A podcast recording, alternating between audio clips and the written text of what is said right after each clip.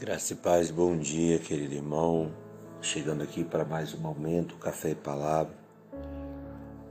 Gostaria de meditar com você hoje no Salmo 126, que nos diz assim: Quando o Senhor trouxe do cativeiro os que voltaram a Sião, estávamos como os que sonham. Então a nossa boca se encheu de riso e a nossa língua de cânticos. Então se dizia entre as nações: Grandes coisas fez o Senhor a esses. Grandes coisas fez o Senhor a esses, por isso estamos alegres.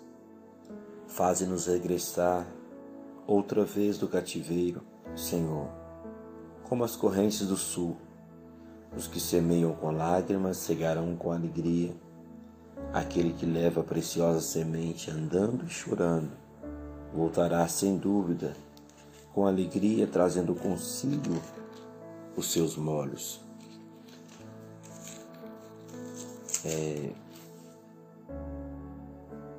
aqui o salmista ele expressa louvor a Deus por ter retirado o seu povo do cativeiro. E ele começa dizendo: Quando o Senhor trouxe do cativeiro os que voltaram a Sião, estávamos como os que sonham. Aquele povo havia passado uma boa parte, muito tempo em terras estranhas, em terras estrangeiras, levados como escravos. Porém, todo deserto, toda prova, ela tem um final. É preciso nós entendermos isso. Toda prova, ela tem o tempo de início e de término. Deus permitiu que aquele povo fosse para o cativeiro babilônico, ficar ali por 70 anos devido à sua dureza de coração, à, à sua resistência em obedecer a Deus. E o Senhor permite que eles fossem levados para terras estrangeiras como escravos, devido à sua rebelião contra o Senhor. Nós precisamos analisar a nossa vida, os nossos caminhos, como nós estamos andando. Precisamos analisar se verdadeiramente temos feito atendido à vontade de Deus.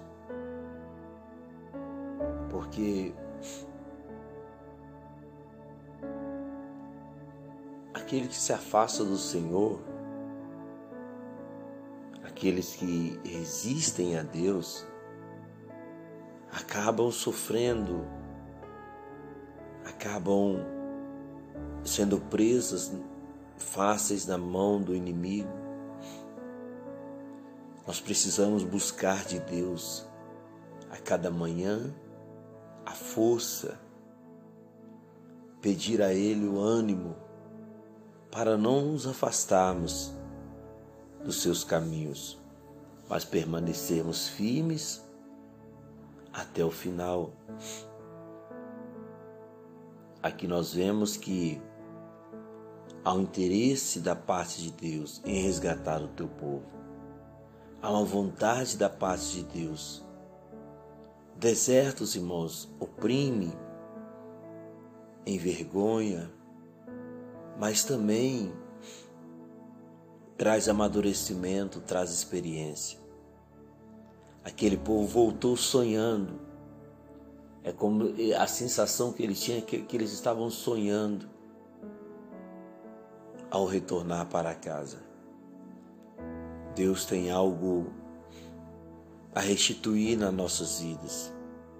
Coisas que o inimigo roubou, tirou, Deus ele tem a restituir. Basta nós voltarmos para o Senhor. Toda vez que a nação de Israel voltava para o Senhor, Deus agia no meio daquele povo. Assim será comigo e com você.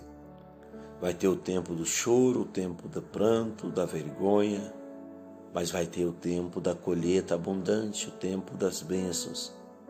No versículo 6 ele diz: Aquele que sai gemendo e chorando enquanto semeia voltará sem dúvida, trazendo consigo os seus molhos. É o que Deus tem para nós, recompensa pelo nosso trabalho. Então não pare de trabalhar, não desiste de buscar o Senhor. Não desista de orar ao Senhor. Porque Deus, Ele está ouvindo a sua oração. Amém?